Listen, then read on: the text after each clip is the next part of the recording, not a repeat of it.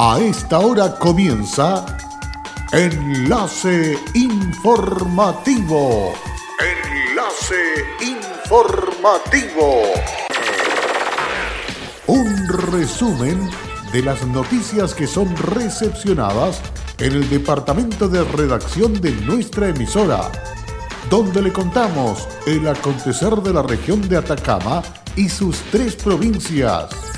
Enlace informativo a través de Candelaria Radio y sus estaciones en Tierra Amarilla, Los Loros, El Valle y Caldera.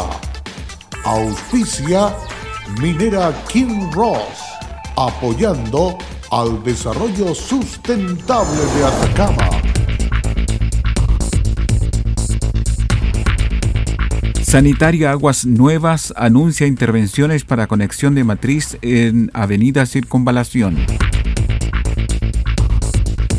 Cuatro ventiladores mecánicos provistos por el Consejo Minero de Chile y adquiridos a través de Minera Candelaria fueron entregados al Servicio de Salud de Atacama. Aún las autoridades de salud no toman medidas restrictivas para Caldera, a pesar de focos de contagios. ¿Qué tal? ¿Cómo están ustedes? Muy buenas tardes, bienvenidos y bienvenidas a esta edición de noticias que comenzamos a esta hora aquí en Candelaria Radio, listos y dispuestos para dejarle completamente informado en la jornada de este día viernes 14 de agosto. Vamos con el detalle de las noticias. A pesar de la pandemia del COVID-19, continúan las obras de mejoramiento del sistema de distribución de agua potable precisamente por la importancia que tiene el suministro y las medidas de prevención de la enfermedad. Las intersecciones de la avenida Circunvalación en Maipú es una donde la empresa Nueva Atacama está realizando una importante conexión a una matriz que alimenta el estanque Colina para mejorar la continuidad y estabilidad del servicio. Cristian Salas, jefe de obras de la empresa, detalló.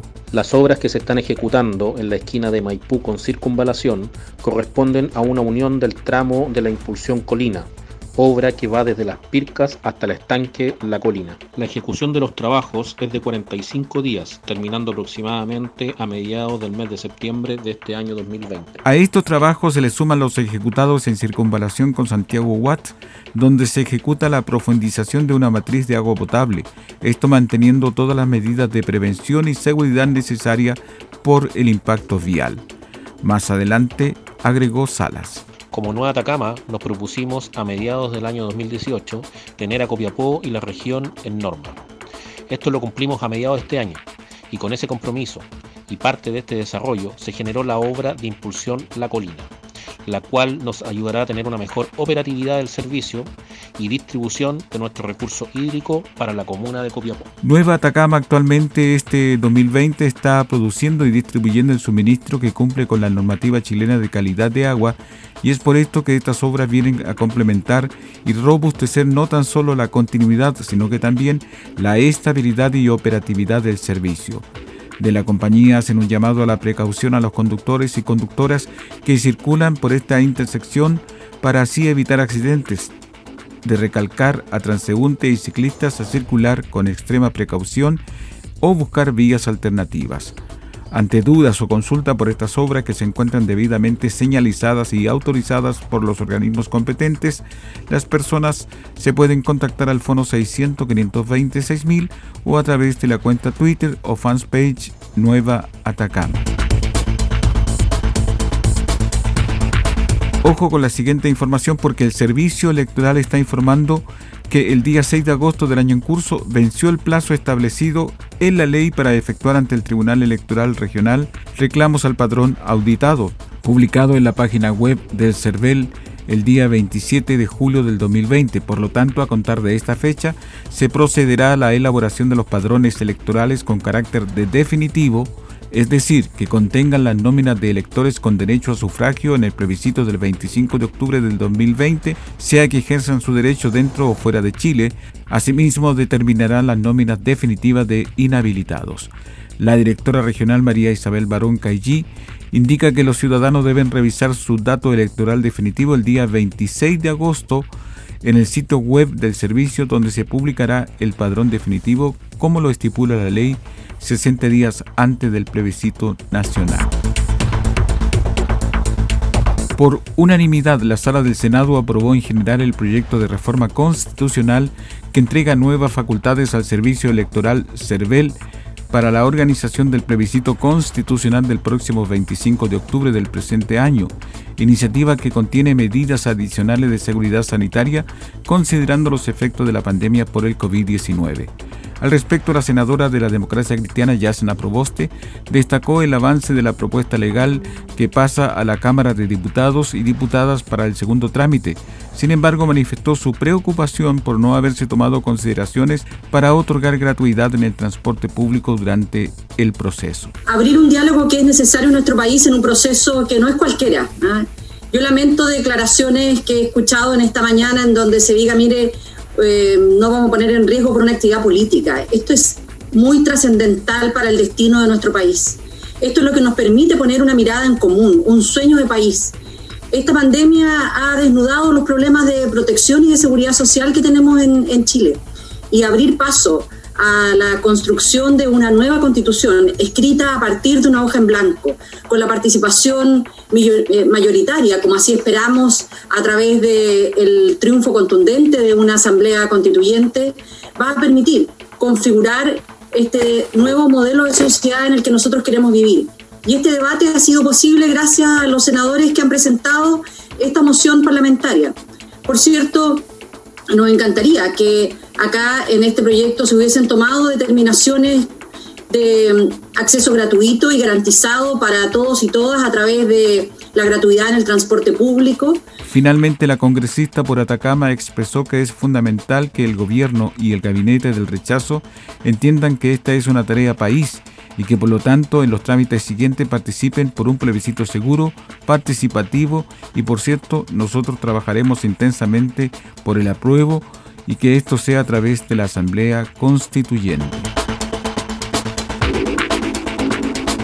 Cuatro ventiladores mecánicos provistos por el Consejo Minero de Chile y adquiridos a través de Minera Candelaria fueron entregados al Servicio de Salud de Atacama para fortalecer la red de salud regional en el contexto de la pandemia de COVID-19. Los equipos médicos donados al Hospital Regional de Copiapó fueron financiados por Minera Candelaria en el marco de su compromiso de contribuir al esfuerzo común del país para contener el coronavirus y forman parte de los 117 ventiladores que articuló el Consejo Minero en colaboración de la Confederación de Producción y el Comercio CPC.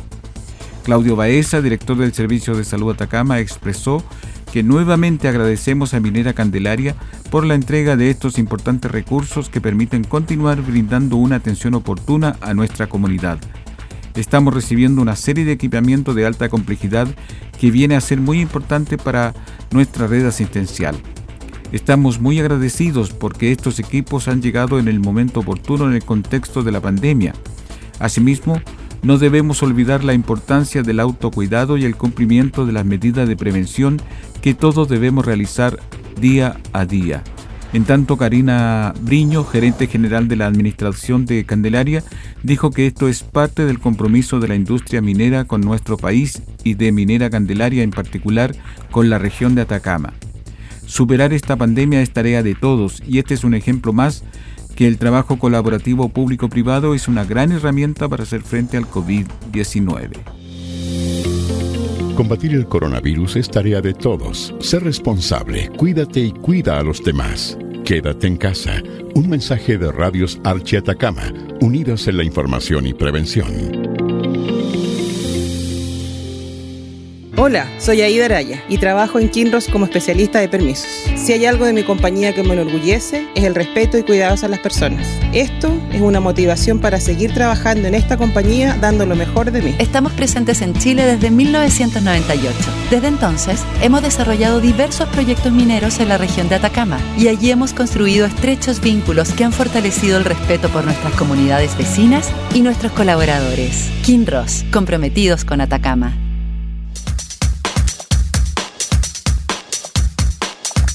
En Candelaria Radio estamos presentando Enlace Informativo. un reporte diario de lo que ocurre en la región de Atacama y sus tres provincias. En pocos minutos, usted escucha un reporte preciso de las noticias que marcan cada jornada. Sigamos en sintonía de Enlace Informativo. Luego de la pausa ya estamos de regreso para continuar con más informaciones en este día viernes de noticias aquí en Candelaria Radio. El juzgado de garantía de Copiapó rechazó la solicitud de la defensa y mantuvo sujeto a la medida cautelar de prisión preventiva a Hugo Pastén Espinosa, imputado por el Ministerio Público como autor de los delitos de homicidio, incendio y sustracción de menores ilícitos perpetrados en la ciudad el año pasado. En la audiencia de revisión de la prisión preventiva, el magistrado Paulo Muñoz Pedemonte no dio lugar al cambio de medidas cautelares por considerar que no han variado las circunstancias que se tuvieron a la vista al decretar la prisión preventiva del imputado en julio del 2019. Mientras se mantengan los mismos antecedentes no se puede renovar la discusión. Así lo ha establecido el legislador cuando ha señalado que la medida cautelar se mantendrá mientras subsista y la medida cautelar subsiste y se justifica mientras no aparezcan otros antecedentes que, por ejemplo, hagan modificar la calificación jurídica o generar dudas acerca de la participación del imputado o la modificación de alguno de los criterios objetivos de peligrosidad, razonó el magistrado Muñoz. El tribunal además acogió la solicitud del Ministerio Público y los creyentes en orden de aumentar el plazo de investigación, que fijó en seis meses, por considerar que existen diligencias pendientes. Según el ente persecutor, el imputado sería el autor del delito de homicidio de Susi Montalbán, del incendio de la vivienda en que residía la víctima, del homicidio de la ciudadana boliviana Marina Cabrera y la desaparición de la adolescente Catalina Álvarez.